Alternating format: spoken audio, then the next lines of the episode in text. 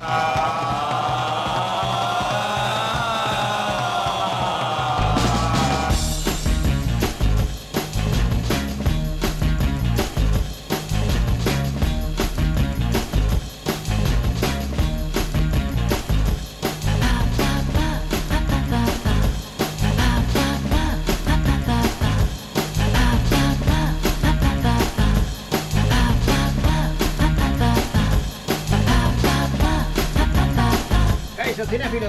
¿cómo estáis? Bienvenidos a Bogar Baila con Lobos. Aquí estoy yo, a mi vera está Arancha Lalinde y yo con ella estoy tranquilo, porque sé que todo está controlado, ella es la responsable, yo soy un poco más... eh, Yo, yo, yo estoy tranquila porque está Norberto ahí delante es nuestro. un crack, eh, si no, vamos. Afortunadamente hay Oh. una, un cristal que nos separa, si no ya nos habíamos pegado, Norbert y yo seguro. So- ¿Y por qué? Porque somos muy peleones, Norbert y yo. Sí, sí, os tenemos, tenemos nuestras cosas, sí, claro.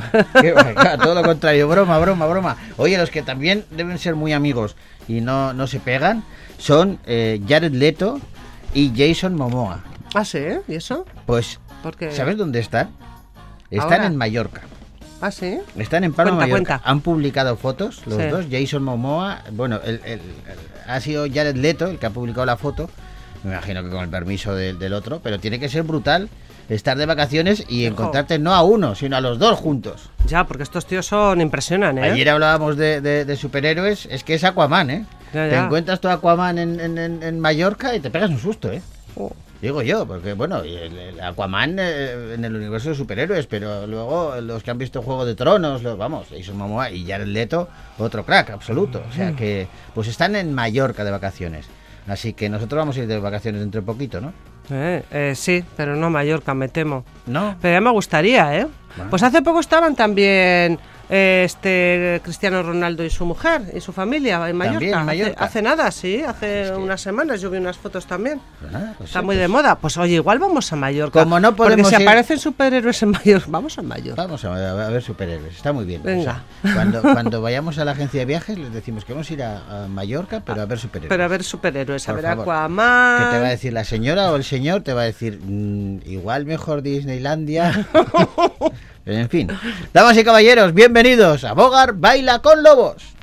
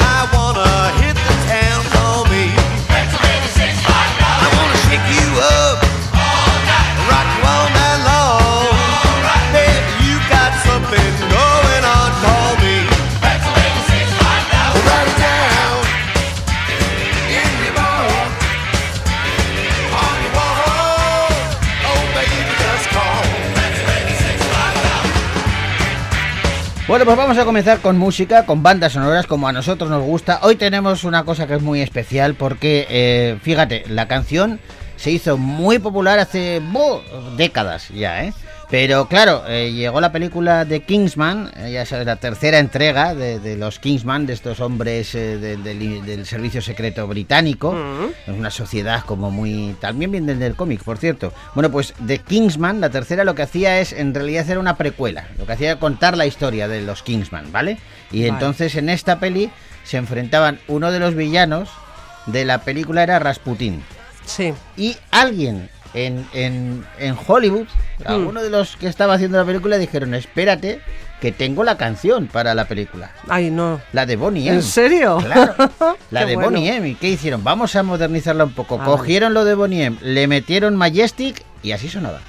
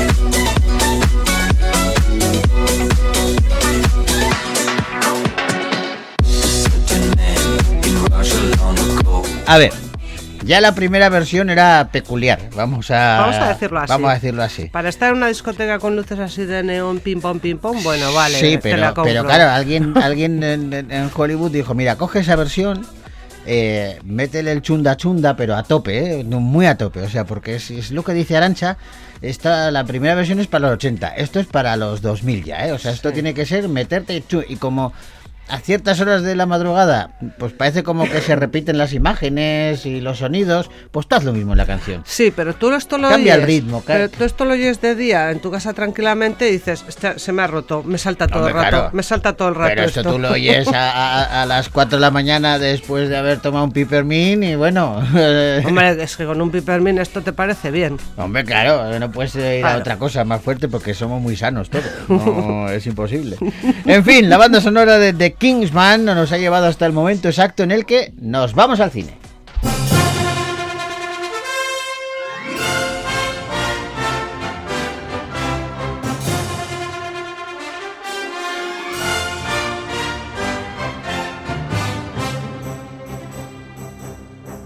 Y vamos a empezar el repaso a las películas que han llegado a nuestra cartelera con un título muy esperado, sobre todo por los más peques. Padre no hay más que uno, tres.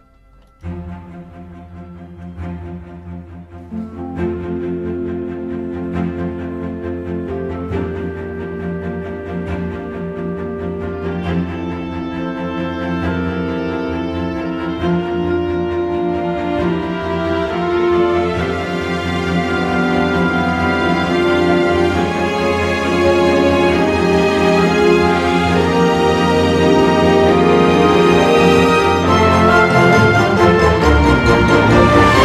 Santiago Segura vuelve a reunir a su familia para su familia cinéfila, quiero decir, para hacer una tercera entrega de Padre no hay más que uno. Y en esta ocasión se desarrolla, sí, sí, ya sé que la peli mm, se estrena en julio, pero la acción se desarrolla en Navidad. Y es que, eh, bueno, pues el padre de esta familia tiene un Belén maravilloso, al que quiere con locura, y sobre todo la figura del niño Jesús. Y no hay otra cosa que les dice a sus vástagos, por favor, que nadie se acerque al Belén. ¿Qué pasa cuando dices eso? Pues que no solamente se acercan, sino que mm, se suele romper el Belén. Los niños rompen por accidente una figura del Belén de colección de su padre y deben tratar por todos los medios pues de hacerse con una igual. El problema es que mm, estamos hablando de una pieza única y de coleccionista. Así que a partir de ahí comienzan las aventuras en este Padre no hay más que uno, tres. Hola, hola. Uy, qué silencio. Qué raro que estén ya todos en la cama. Venid, venid. Niños, no serán niños. ¿Pero qué hacéis? Parecéis perros peleando. Te cantamos otra. ¡Feliz Navidad a todos! Esto no es una película navideña. ¿Te parece un poco Belén viviente con el que tenemos montado aquí en casa? Papá dice que el abuelo y tú sois como la mula y el buey, pero no sé cuál es cuál. ¿Cómo? No sé qué sería de los padres sin los abuelos. ¿Pero qué pasa, suegro? Oye, que no Pues es que más. además, Arancha, que, que- que- que te veo interesada en el argumento, te voy a contar más. Cuéntame, Lo de la cuéntame. figurita del Belén no es lo único que pasa. Ah. Para colmo de males, resulta que Sara, la hija mayor, Sí. lo ha dejado con, el, con su novio, con su chico. Lo ha dejado. Y él va a intentar recuperar a su novia como sea. Y para eso, ¿a quién le van a pedir ayuda? A eh, Javier, a, a- a Santiago. Santiago Segura. Segura. A Ocho, Santiago ¿no? Segura. Era el novio. Sí, ocho. Y luego, ¿qué pasa? Pues que al mismo tiempo vuelve el abuelo. Pero el abuelo está separado de la abuela. Y la abuela no ve, no ve con buenos ojos eso de si este está separado, ¿para qué está aquí? Ya. ¿Para qué ha venido? ¿no? ¿A qué ha venido? En fin, bueno, pues eh, todo esto con Santiago Segura como principal protagonista, porque es el director, es el productor, es uno de, de los actores, junto con Tony Acosta, Carlos Iglesias, Loles León, etcétera, etcétera. etcétera, etcétera. Pues Santiago Segura ha vuelto a contar con Marta González de Vega para escribir juntos el guion de esta tercera entrega. Eh, esta es la cuarta, sí, con también la del viaje a Asturias, Sí. comedia familiar que Santiago Segura dirige desde que en 2019 se sumergiera en este género. Y dices tú, transcurre en Navidad. El rodaje de la cinta tuvo lugar en las Navidades de 2021 en diferentes localidades de Madrid, entre ellas la Plaza Mayor de la capital. Bueno, y eh, uno de los actores que se incorpora a la película es Carlos Iglesias. Eh, Con él y con Santiago Segura estuvimos charlando largo y tendido la semana pasada y hemos querido recuperar un, un cortecito de esa charla porque, eh, claro, el personaje se lo merecía y la historia que tiene detrás también. Porque en principio... A ver, ¿cómo te lo explico? Para que me entiendas. ¿eh? El abuelo de la, de la película Mm. lo iba a encarnar Antonio Resines. Sí. Pero acabas de decir ahora, ¿cuándo se rodó la película? En Navidad Estas Navidades, de las últimas 2021. Navidades. ¿Y dónde estaba Antonio? Pues el pobrecito mío en el hospital muy malito con COVID. Entonces hubo que sustituirle. Y fue cuando eh, Santiago Segura llamó a Carlos Iglesias, pero lo hizo, vamos, de la noche a la mañana. Pues eh, efectivamente fue así, me lo dijo con escasamente siete horas de antelación el que teníamos que rodar al día siguiente. Y entonces nada, pues dije mándame el guion rápidamente y me revisé las dos películas, yo la primera la había visto, la segunda no. Y, y me las tuve que ver esa misma noche y bueno, pues me alegré de que se hubiera acordado de mí. Me hubiera ale- alegrado muchísimo más el que me hubiera puesto por encima de Resines, ¿me entiendes? Claro. Pero bueno, Resines es un gran amigo y un gran actor y, y la verdad es que muy satisfecho de poder sustituir a un, a un compañero que estaba en ese momento muy jodido. Claro. Voy Esa- a confesar una cosa terrible, pero bueno, espero que, que Resines, si lo oye, pues que me perdone. Pero es que ah, Resines estaba más, más por amiguete que, que, que- es un actor genial y es un actor que tiene una mucha comedia, pero es que es verdad que eh, cuando estábamos rodando la segunda, a Loles le dije, en la siguiente tenemos que ponerte algún rollo, algún lío. Y Loles, ay, ay, me encantaría, sí, sí, no sé qué. Y claro, nosotros estuvimos hace la friolera de 25 años, cuarto de siglo, Sí, en. Praga todos, Loles León, Rosa María Sarda, Penélope Cruz, Jorge Sanz, Jesús Bonilla, Antonio La Resines. niña de tus ojos, claro. Claro. Exactamente, y un servidor ahí en un hotelito tres meses. ¿Tú sabes lo que une eso? Esos rodajes que, que estás fuera. Sí. Entonces no tienes a la familia, no tienes... Bueno, la- la- la- el ocio en Praga pues es muy bueno, pero que, que lo haces en compañía de los compañeros de... Bueno, pues tuvo, tuvo un flechazo. Loles con Antonio, es que le perseguía un poco, le tiraba los tejos, pero... Y claro, Antonio pasó de ella olímpicamente, el cabrón. Y entonces digo, pues vamos a poner, le ponemos a Antonio tal, y dice, ay, sí, sí, Antonio. O sea, que, que esto estaba pergeñándose desde hace un año y medio. Sí, sí. Claro. Pero es verdad, que yo te digo, y hay muchos casos en la historia del cine que, que hay directores que han tenido que sustituir a alguien o que no han conseguido su casting soñado Claro. y han estado sufriendo toda la película. A mí ha sido al revés, porque el arco emocional que ofrece este cabrón, Carlos Iglesias, en sus interpretaciones es tiene un rango mucho mayor que Resines. Resines es un actor muy sólido, pero yo le comparo más a John Wayne. O sea que John Wayne es John Wayne en todas las películas. Sí. Y Carlos, Carlos es, va más hacia... yo soy el indio. No, pero el cabrón tiene esa cosa, esa magia de los que tienen esa verdad, pero que la llevan a la comedia o al drama con la misma efectividad. Y tiene, es lo que yo digo, rango emocional. Por ejemplo, cuando yo estaba escribiendo con Marta el guion, Sí. decía, el abuelo está como en un, un ladito de la cama llorando. Digo, no, no, no. Digo, llorando no puede ser porque es, es resine. No, yo- le, digo que, le digo que llore y me manda a tomar por culo directamente. O sea, que además me lo, me lo hubiera dicho. Y, ya- y, y Carlos, pues hace ese abuelo que queríamos, o sea, que en el fondo que se ajusta más a lo que habíamos pensado, que era un abuelo súper depresivo, así, no, yo no quiero molestar, tal, que luego se va animando, eso sí, pero bueno, que no quiero hacer spoiler, pero lo, lo borda, el, el, cabrón lo borda, o sea, Carlos, eh, ha sido un placer. Yo solo había trabajado con él una vez en uno de los torrentes, pero teníamos amistad de hace muchos años y, y yo le admiro, le admiro, y es que, sobre todo porque la gente que tiene vis cómica y encima está dotado de verdad, son actores, pues eso, como López Vázquez, Holanda, que te hacen cualquier cosa a los todoterrenos que llamo yo. ¿Merecía o no merecía la pena? Claro que sí. Eh, la, la historia es que, bueno, es que el, el- el- el Santiago no se corta un pelo y, y Carlos es cierto que es un actor y es un tipo Sí. fantástico. Bueno, pues a todos ellos los tenéis en Padre No hay más que uno, tres. Una peli que podéis ver ya en los cines de Victoria Gasteiz.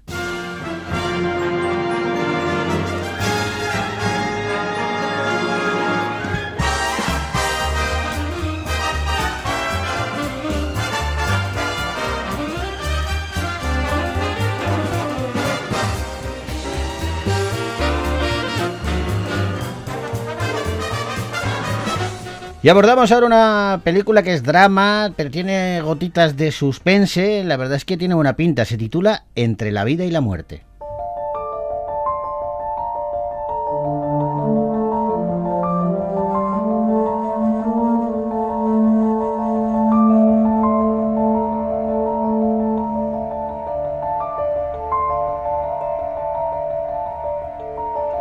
Leo Castañeda es un español que vive en Bruselas eh, y allí trabaja como conductor de metro. Una noche presencia el suicidio de Hugo, su hijo, del que llevaba más de dos años sin tener noticias. Tras lo sucedido, este hombre, Leo, empieza a indagar en las causas que pudieron llevar al joven a tomar esa decisión y va a descubrir que estuvo implicado en un atraco. La búsqueda de respuestas le va a conducir a una peligrosa investigación y sobre todo a enfrentarse con su propio pasado. Buenas noches, inspectora Virginie Rivache. ¿Cómo está? Por desgracia, la persona ha fallecido en la operación. No siguió el procedimiento en caso de accidente. El conductor debe permanecer en la cabina y no bajar en ningún caso a las vías. ¿Qué tenía en la mano? Me vas a seguir sin rechistar.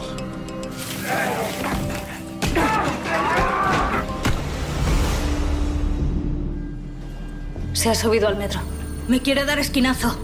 El metro se ha parado en mitad de... Giordano Gederlini es el guionista y el director de Entre la vida y la muerte, una peli que está protagonizada por Antonio de la Torre, con Marín Balch y Olivier Gourmet eh, como coprotagonistas. Mm, Antonio de la Torre, que eh, es periodista de profesión, era reportero deportivo de Canal Sur y llegó a. se lanzó al estrellato pues después de pasar por la escuela de Cristina Rota, intervenir en películas como La Isla Mínima o Azul Oscuro Casi Negro, por la que ganó el Goya la mejor interpretación. Creo que esa fue la película suya antes de La Isla Mínima, ¿verdad? Azul Oscuro Casi Negro. Eh, entonces ya, eh, ya está viviendo de la actuación, lógicamente. Él dice que se Pues hizo. Muy bien, porque no para. No para, no para. Él dice que se hizo actor para entender cómo funciona el ser humano y, esta propuesta eh, le llegó cuando él estaba grabando La línea invisible en San Sebastián. Dice que Giordano, el director, llegó y le dijo, pues eso, que quería contar con él como protagonista de la película. Él se asustó mm, por el tema del francés, no, inglés dice que bueno, pero que francés que no. Pero el director sabía español, no sé si es de origen chileno o su madre Sí. o su padre son Mm. chilenos. Entonces eh, dice, mm, al final le dije, bueno, mira, eh, esto es eh, como enamorarte, sabes cómo empieza pero no cómo acaba. Ya veremos. Y aunque el thriller ya me echaba un poco para atrás porque últimamente estoy haciendo muchos thrillers eh, y lo que me mola es que no me encasillen, no estar todo el rato haciendo lo mismo, es que la peli estaba muy a favor de mí. Y, y lo hizo y se lanzó a la piscina y, y diréis, bueno, pero vamos a ver, si este señor, el protagonista, no sabe nada de francés y la película se ha rodado en francés, ¿cómo es posible? Pues fonéticamente, se aprendía fonéticamente las frases, no sabía lo que estaba diciendo, pero mm, bueno, el- como es actor, pues eh, lo ha conseguido y la verdad es que ha funcionado. Entre la vida y la muerte, una peli que se ha estrenado ya en los cines, de Victoria Gasteiz.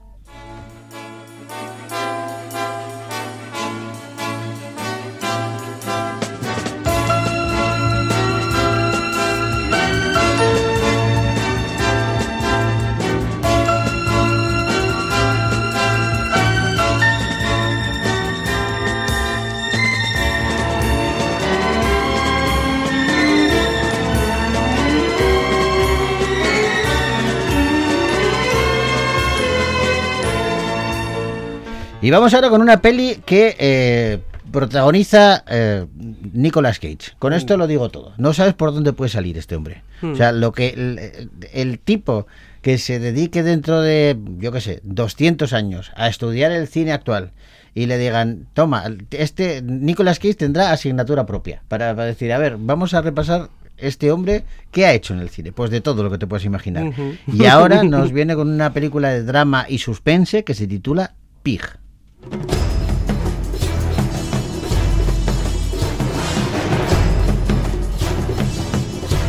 Rob, que es el protagonista de esta película, ha dejado su pasado atrás. Ahora vive en los salvajes bosques de Oregón y lo hace junto a un pequeño cerdo cazador de trufas. Juntos llevan una vida pues, de lo más rutinaria y normal.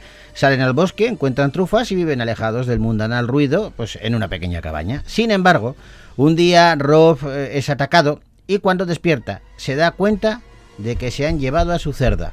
El protagonista deberá regresar a Portland para seguir la pista de los agresores. Estoy buscando a una cerda trufera. Me la han robado. No le comprendo. Dile quién eres. Tomaste la decisión correcta al irte a las montañas. Aquí ya no queda nada para ti. Aquí no queda nada para casi nadie. Cómprate otro cerdo.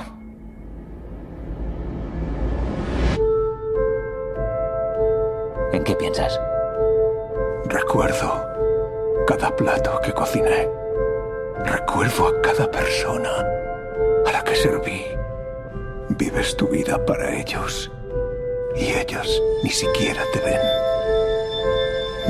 Es eh, choca, ¿eh? No digáis que no. Choca porque habitualmente, o sea, este diálogo, si lo dice Liam Neeson y cambia eh, el, el cerdo trufero o cerda trufera por, por mi hija, han secuestrado a mi hija. Es lo o sea, mismo. se llegado a mi- ya ya Sí, tenemos película. Ya tenemos película. Pero claro, eh, eh, Nicolas Cage dice, no, yo tengo que ser original. Que tengo que ir a por una cerda trufera. Han robado ¿Sí? mi cerda trufera. Pero vete tú a saber, es que nunca se sabe. No, no, que tiene pelis, de verdad que yo he visto, eh, eh, no, no te digo todas porque además hace películas a un ritmo que es bestial, este Sí. señor. Pero yo he visto varias de las que ha hecho últimamente y mm, me gusta verlas porque de repente me quedo diciendo, pero ¿esto qué es? O sea, ¿qué es esto que estoy viendo? Y hay otras que de repente dices, joder, pues está bien. Y alguna que directamente a la mitad lo apagas diciendo, o sea, esto es, esto es infumable. Eso es. Yo ya siempre digo, eh, no, es que no me acuerdo del título porque además como tiene unos títulos tan comunes, o sea, ajuste de cuentas, eh, te la vas a cargar y eh, ese tipo de A cosas. ver, Yo vi una que era eh, eh, que los enemigos eran esta, o sea, este estaba en, un- en una especie de parque de atracciones de un pueblecito pequeño de. Estados Unidos y eh, era una atracción sin más, pues como eh, un parque infantil, ¿vale? Donde tienes pues la zona de bolas para los niños, Sí. eh, unos muñecos, bueno, pues los enemigos eran los muñecos. Ah, no, me lo Los muñecos, Sí. había caído un rayo en la casa y los muñecos habían cobrado vida y eran, estaban, bueno, una cosa Te demencial. cuento rápido, que si no se nos va a ir el tiempo, Joseba. Uno de los motivos por los que Nicolás decidió producir la película es porque cree que esta película, esto para que para abrir boca, comparte elementos similares con otras dos de sus recientes películas, que son Joe de 2013 y Mendy de 2018. Pues muy bien. Y es debutante el director, ¿eh? es el debut detrás de las cámaras del cineasta Michael Sarnowski. Bueno, pues Nicolas Cage con cerdos, Pig, uh. una peli que pueden ver ya eh, en los cines de Vitoria Gasteiz.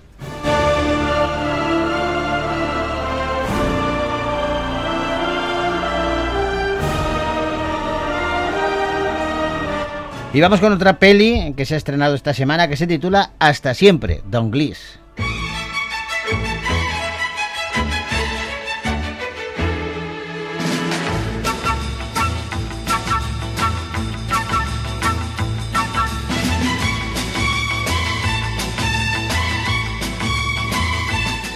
Roma es un chico que vive en una aldea alejada de Tokio, en la que, bueno, pues el muchacho no acaba de encajar. Junto con Totó, otro marginado, forma el grupo Don Glees. Ambos esperan que su relación siga siendo la misma, aunque se separen, cuando Toto se marche a estudiar sus estudios superiores a la gran ciudad. Las vacaciones de verano de primer año de bachillerato comienzan con una nueva incorporación al grupo. Él se llama Drop.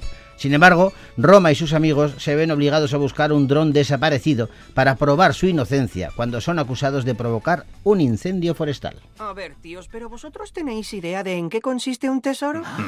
En un pueblo de la región de Kanto. ¿Reunión de los Douglas? Roma, un chico que no se arriesga en nada. Estilo Harajuku. Totó, un buen amigo que regresa de Tokio.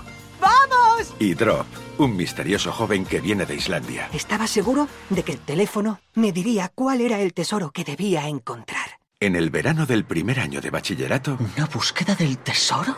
Sí, una búsqueda de una cabina telefónica, para ser exactos. da comienzo una aventura inolvidable.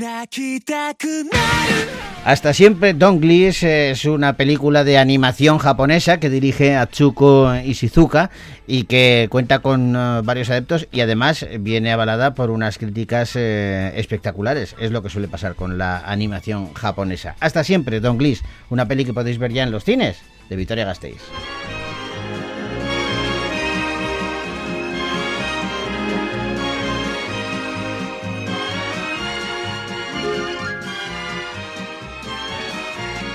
Bueno, pues nos despedimos ya y lo hacemos con música. Tenemos eh, una banda sonora que nos está diciendo hasta la semana que viene y se trata, pues, de si la encuentro. pues Un no la tema de. Canta 2. ¿Dónde está? Ah, En la final del guion, Joseba. Ah, donde, aquí está, donde es que me acaba he el perdido guion, con el que ya guion, estamos acabando. hacía pues mucho que no me perdía con el guion y ya me perdido. Es un otra- tema de la, de, la, película Canta 2, de efectivamente, animación. efectivamente. Menos mal que estás ahí, Arancha. ¿Ves? mal, ¿Ves cómo tenía no yo razón? Arancha, gracias por acompañarnos. nada, Norbert, muchas gracias. Y a ustedes eh, les digo que nos vemos la semana que viene. Nos escuchamos aquí en Radio Victoria, en Bogar Baila con Lobos. Agur.